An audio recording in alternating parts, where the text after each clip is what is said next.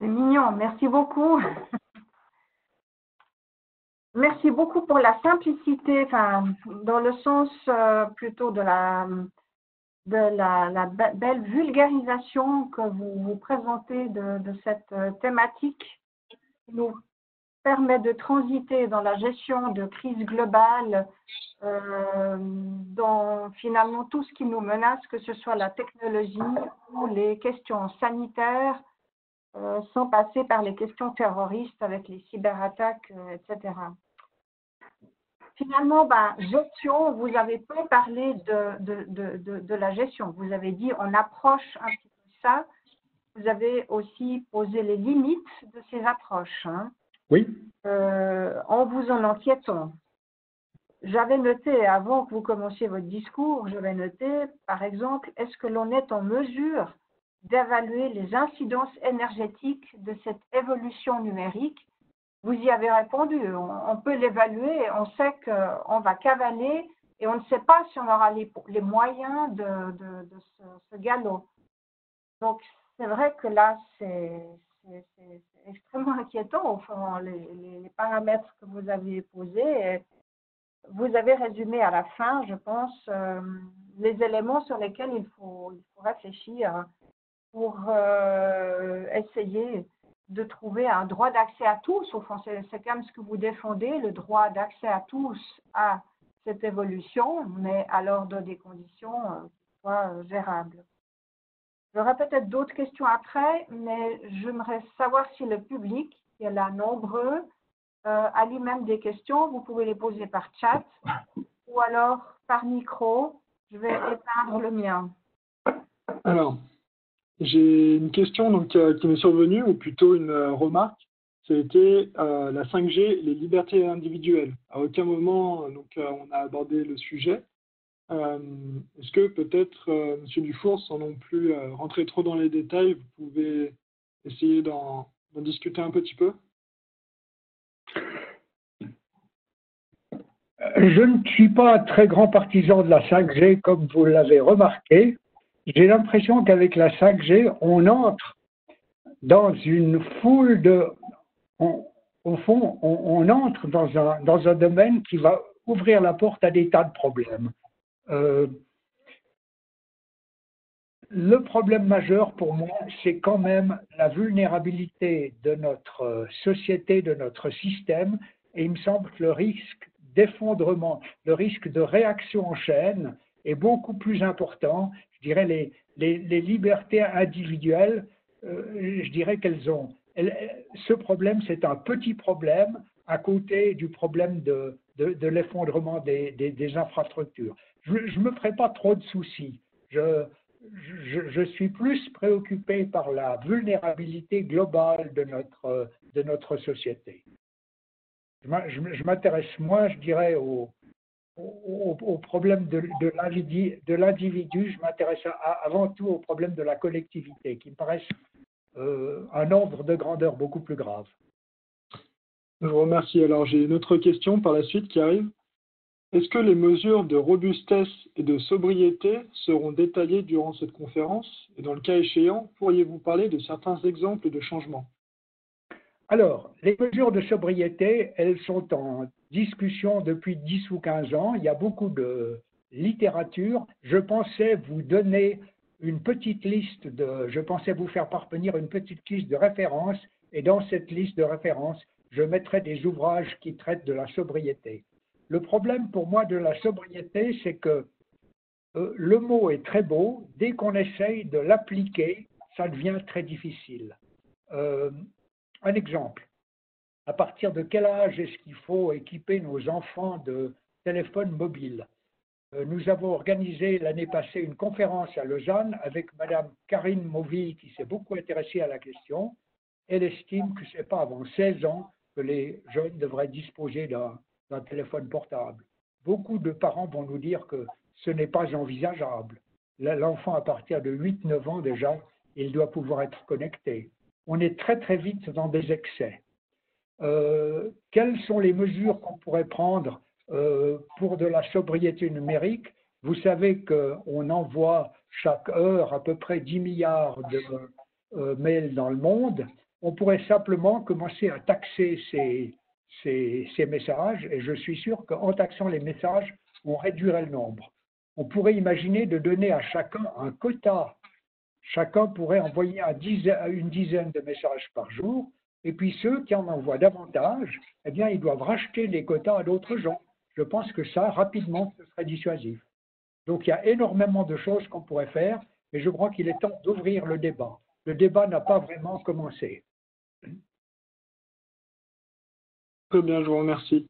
Alors, juste pour rebondir sur euh, la première question sur euh, quid de la 5G et des libertés individuelles, donc euh, cette même personne me demande, mais les collectivités, à quoi servent-elles si elles ne sont pas libres?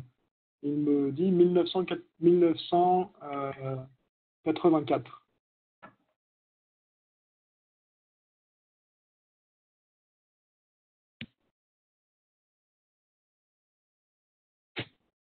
M'avez-vous entendu?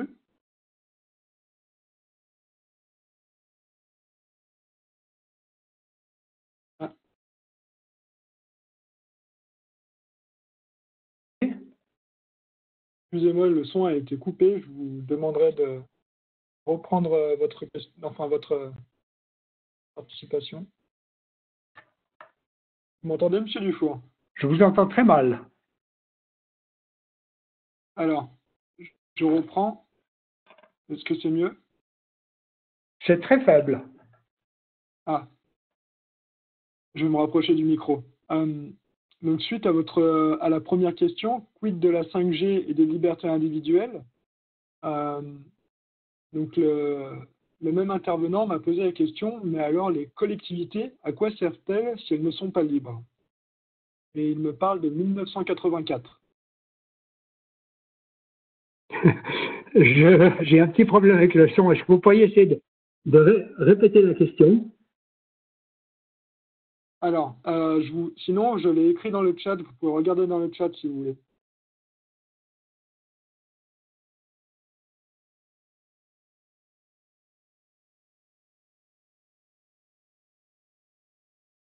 Il y a un petit problème technique. Pas de souci. Euh, Essayez de regarder dans le chat, euh, Monsieur Dufour. Oui, je vais essayer de regarder dans le chat. Voilà, est-ce que j'ai remis les questions? Je peux les lire. Mais les collectivités, à quoi servent-elles si elles ne sont pas libres? 1984. Je ne comprends pas la question. J'ai l'impression que les collectivités, jusqu'à maintenant, elles sont. Elles étaient en lien, en fait, avec. Euh, la, première question sur quid euh, de la 5G de la liberté individuelle. Je ne vois pas dans quelle mesure la 5G va beaucoup euh, limiter la, liberté individuelle. La 5G va surtout beaucoup connecter des objets. J'ai l'impression que ça, c'est la partie importante. Euh, les gens peuvent très bien je dirais, ne pas se coupler à la 5G. Je pense qu'il revient à l'individu de savoir s'il veut utiliser la 5G ou pas. D'accord. Alors, on va enchaîner sur euh, une autre question donc, euh, de Peggy Chris. Comment se fait-il que vos arguments ne soient pas repris par les médias et surtout par les décideurs politiques pour limiter le développement de la 5G et agir en conséquence? Peux vous demander de répéter la question, je regrette. Oui, aucun souci, je vous l'ai mis dans le chat également. Comment se fait-il que, que vos arguments ne soient pas repris par les médias et surtout par les décideurs politiques pour limiter le développement de la 5G et agir en conséquence? Alors, ma réponse est la suivante.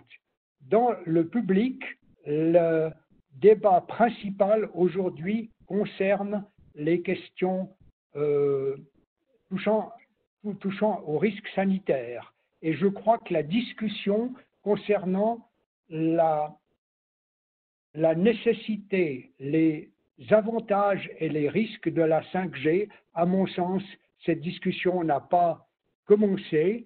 Et comme je vous l'ai dit, la Confédération et les GAFA font un énorme travail de promotion et je dirais que les gens qui voient les risques n'ont pas encore droit à la, à la parole.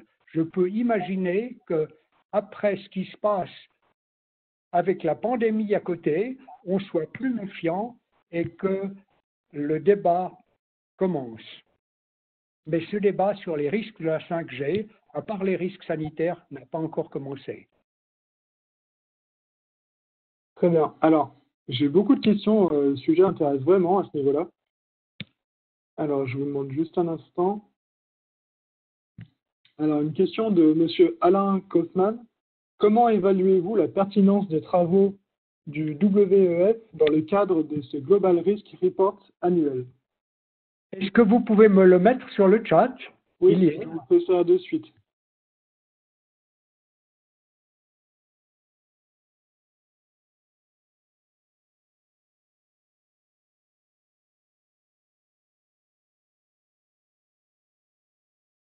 Normalement, vous avez la question, Monsieur Dufour.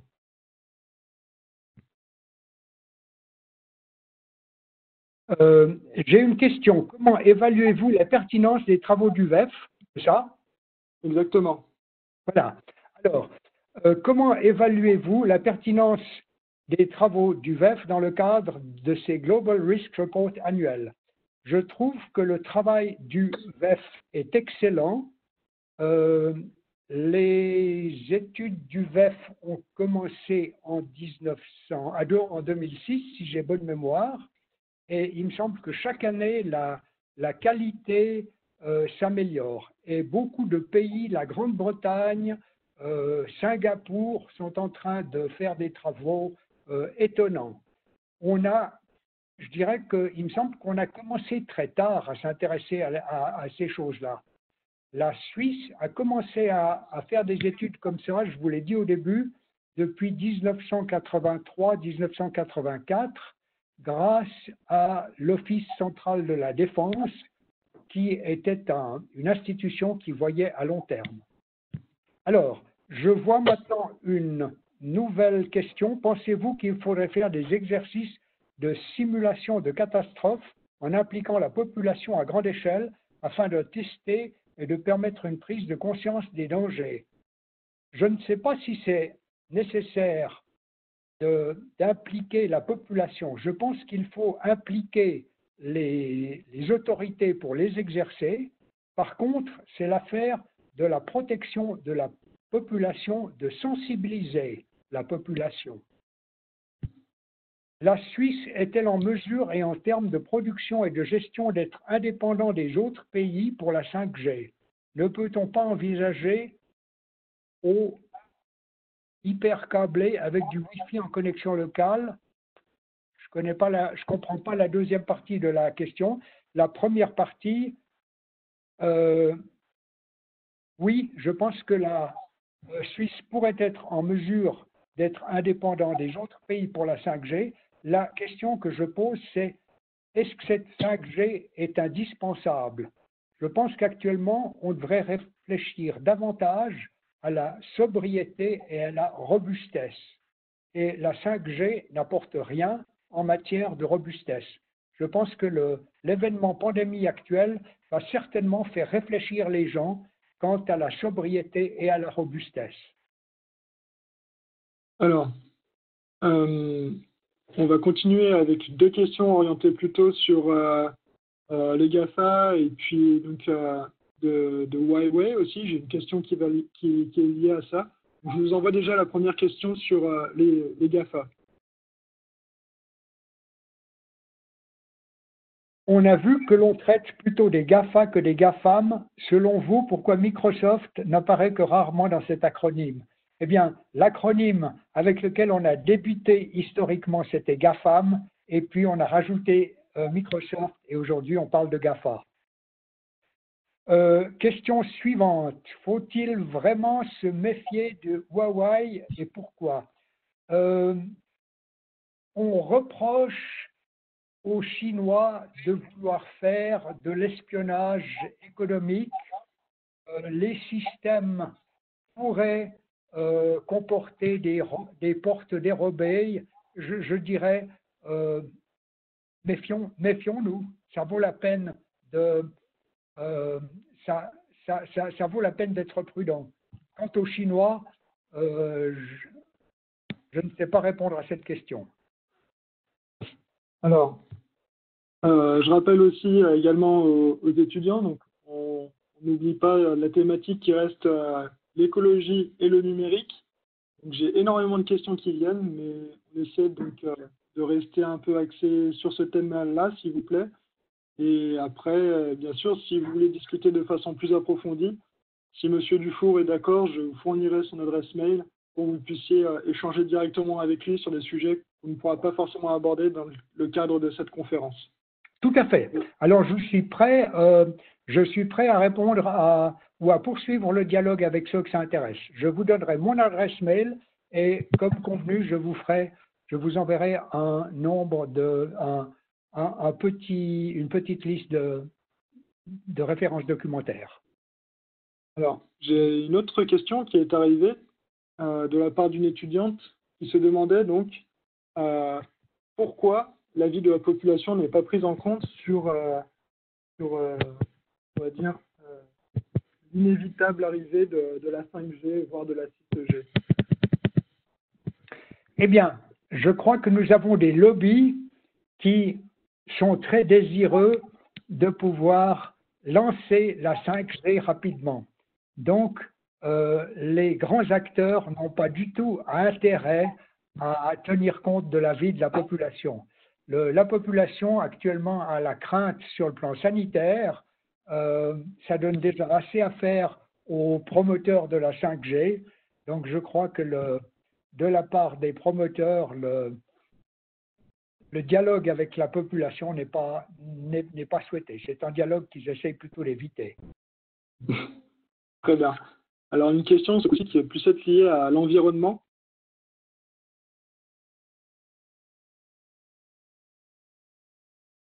Est-ce qu'il est possible pour les progrès technologiques de diminuer de façon significative l'impact environnemental des technologies? Alors, ça, c'est une question qui est très intéressante parce qu'elle elle revient euh, périodiquement. Et on a l'impression, en fait, que le bilan global du progrès technologique, il va dans le mauvais sens. Si on contrôlait, si on gérait le, progrès technologique de façon rigoureuse, certainement qu'on arriverait. Mais le, le progrès technologique, c'est de la croissance sauvage. Nous sommes dans un système euh, euh, nous sommes dans un système où on n'aime pas, on n'aime pas les contrôles. On est, dans, un système, je dirais, très, très, libéral. Et tant que cette liberté de manœuvre dominera tout le reste, j'ai très peu de j'ai très peu d'espoir. Le problème du numérique est le même que celui environnemental. Il s'agit de freiner le TGV, mais qui va se risquer tant au niveau politique qu'économique à tenir un tel discours? Alors là, on est dans le cœur du problème. Actuellement, la population n'a pas encore mis dans la balance d'un côté les chances et de l'autre côté les risques. On ne voit que les chances. Euh, chacun aujourd'hui est technophile. Je peux très bien imaginer que d'ici 10 ou 15 ans, on bascule dans la technophobie. Je pense que l'euphorie, l'euphorie technologique, on va peut-être arriver aux limites de cette euphorie. D'accord. Euh, Anne-Christine Favre, avez-vous des questions suite à, tous ces échanges que nous avons eus jusqu'à maintenant? Je crois qu'on a fait le, tour, effectivement, de qu'on aurait aimé approcher. C'est vraiment très, très bien d'avoir pu approcher avec vous euh, la probabilisation de l'épuisement des, ressources. Donc, si je retiens euh, bien ce que vous avez dit. On peut plus ou moins probabiliser, mais pas tellement. Donc, au fond, on, navigue à vue sur ce terrain-là. L'épuisement des ressources, je dirais qu'il n'y a aucune surprise à ce sujet. Nous connaissons la vitesse à laquelle cet épuisement va se faire, surtout dans les secteurs euh, de la société numérique. On dépend de matériaux critiques qui ne sont pas sur la Terre en quantité illimitée. Récupérer ces matériaux dans des matériels euh, qu'on met à la casse, c'est souvent très difficile. Donc là, je pense que nous aurons des crises liées à l'approvisionnement en matériaux. Ces crises nous pendonnent. Hum. Alors, j'ai une autre question qui est arrivée. Ce sera peut-être la dernière de la part donc, de nos interlocuteurs. Si vous en avez encore quelques-unes, je vous invite à me les écrire. On se donne encore une petite dizaine de minutes et après nous allons clore le débat. Je vous ai mis votre question à Michel Dufour.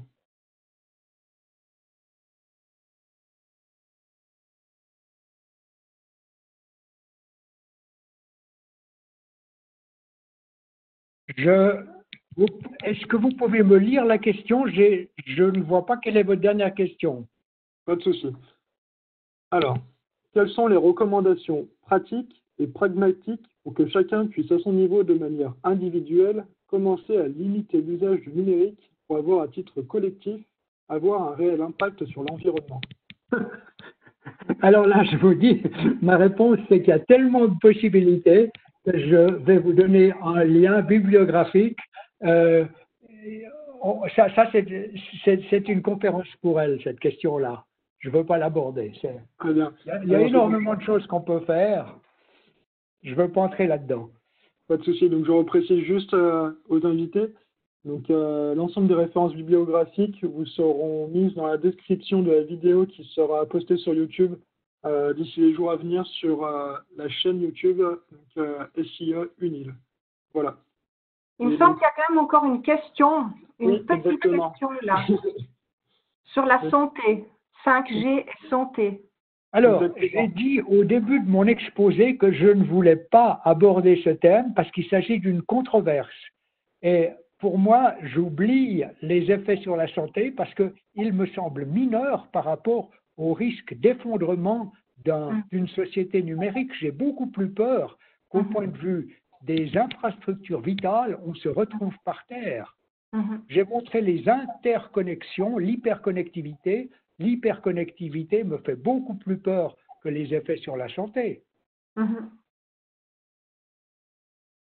En termes de risque global, voilà. À l'échelle individuelle, probablement que c'est plutôt le risque sanitaire qu'on va voir. Tout à fait, tout à fait. Au point de, au, point de vue individuel, quelqu'un aura mal à la tête, etc. Il y a, effectivement, il y aura peut-être, euh, mm. il, mhm. y aura X maladies peut-être qui vont se développer, mais mhm. ces, ces, X maladies, elles ne font pas le poids par rapport à, aux infrastructures de la société. Si toute la, si toute la société est par terre, il n'y a plus rien qui mhm. marche. Oui, oui, oui. Je vous remercie infiniment, Monsieur Dufour, pour euh, cette euh, thématique. Et donc, on se réjouit de recevoir euh, encore quelques indices bibliographiques, quelques références et puis, euh, effectivement, on va communiquer votre adresse. J'imagine que plusieurs seront très contents de pouvoir encore échanger avec vous, de bénéficier de votre expérience dans, ces questions de, gestion de crise et plutôt d'appréhension de, la crise. Merci infiniment. Merci beaucoup. Au revoir. Merci. Au revoir. Merci à vous. Je vous souhaite à tous une très bonne soirée. Au revoir. Merci, au revoir.